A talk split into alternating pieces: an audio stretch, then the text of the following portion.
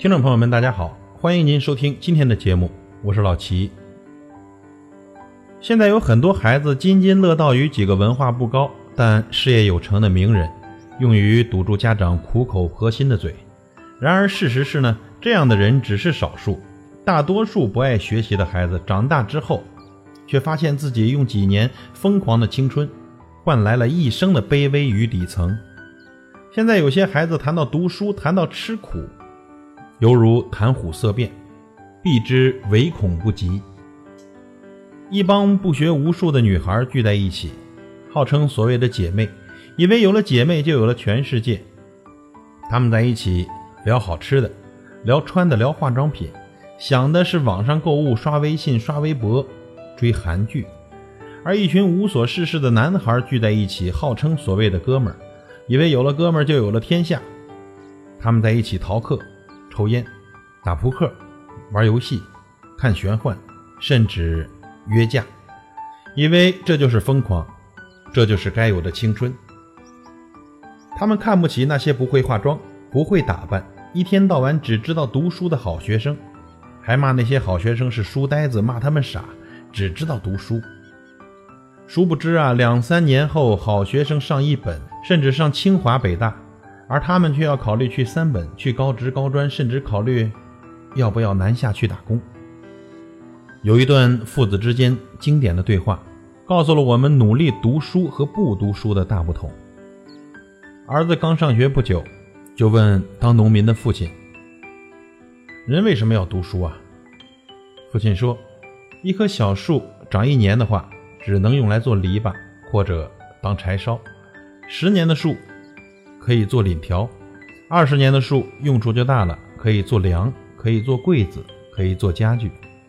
一个小孩子如果不上学，他七岁就可以放羊，长大了能放一大群羊，但他除了放羊，基本上干不了别的。如果小学毕业，在农村呢，他可以用一些新技术种地；在城市可以到建筑工地打工做保安，也可以当个小商小贩。小学的知识够用了。如果初中毕业，他就可以学习一些机械的操作了。如果高中毕业，他就可以学习很多机械的修理了。如果大学毕业，他就可以设计高楼大厦、铁路桥梁了。如果他很努力，硕士、博士毕业，他就可能发明创造出一些我们原来没有的东西。爸爸又问：放羊、种地、当保安，丢人不丢人？儿子说：丢人。爸爸又说：儿子。不丢人，他们不偷也不抢，干活挣钱，养活自己的孩子和父母，一点也不丢人。不是说不上学或上学少就没用，就像一年的小树一样有用，但用处不如大树多。不读书或者读书少也有用，但对社会的贡献少，他们赚的钱就少。读书多啊，花的钱也多，用的时间也多，但是贡献大，自己赚的钱也多，地位就高。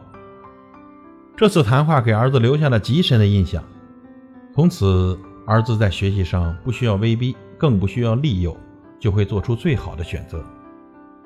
马云在《不吃苦，你要青春干嘛》这篇演讲中这样说道：“当你不去拼一份奖学金，不去过没有试过的生活，整天挂着 QQ，聊着微博，逛着淘宝，玩着网游，干着我八十岁都能做的事，你要青春干嘛？”恰同学少年的你们。在最能学习的时候，你选择恋爱；在最能吃苦的时候，你选择安逸。自持年少，却少华倾覆，却不知道青春易逝，再无少年之时。什么是吃苦啊？当你抱怨自己已经很辛苦的时候，请看看在西部的那些穷孩子，他们饭吃不饱，衣穿不暖，冻着脚丫，啃着窝窝头的情形。请想一想，几十年如一日，起早贪黑的老师们。请你对比一下那些透支着体力却依旧食不果腹的打工者，还有你们的爸妈，在有空调、有热水喝的教室里学习能算吃苦吗？在有空调、能洗热水澡的寝室里休息算是吃苦？在有爸妈当太子伴读、衣来伸手、饭来张口的你能算吃苦？著名作家龙应台在给儿子安德烈的一封信中这样写道：“我要求你读书用功，不是因为我要你跟别人比成就。”而是因为我希望你将来拥有更多选择的权利，选择有意义、有时间的工作，而不是被迫的谋生。是啊，孩子，如果你优秀，你便拥有了大把的选择机会；否则，你只能被迫谋生。读书虽然不能带给我们更多的财富，但它可以给我们带来更多的机会。可能有的同学会问：我现在开始努力还来得及吗？我的回答是：我说来不及，你就不努力了吗？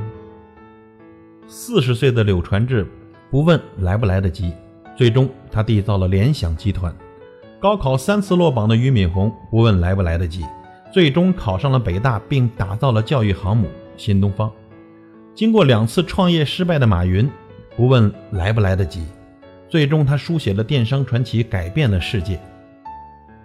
孩子。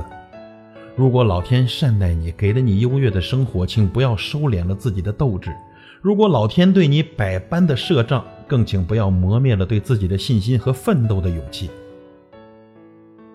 当你想要放弃了，一定要想想那些睡得比你晚、起得比你早、跑得比你卖力、天赋比你还高的牛人，他们早已在晨光中跑向那个你永远只能眺望的远方。所以，请不要在最能吃苦的时候选择安逸。没有谁的青春是在红地毯上走过的。既然梦想成为那个别人无法企及的自我，就应该选择一条属于自己的道路，付出别人无法企及的努力。所以，我们不能在该读书的时候选择放弃，要在该读书的年纪珍惜和努力。孩子们，希望你们的每天都能迎着初升的太阳前进，更前进，快乐的生活。从容的面对，你们的青春任重而道远，轻装上阵，爱上努力提升自己的自己，加油！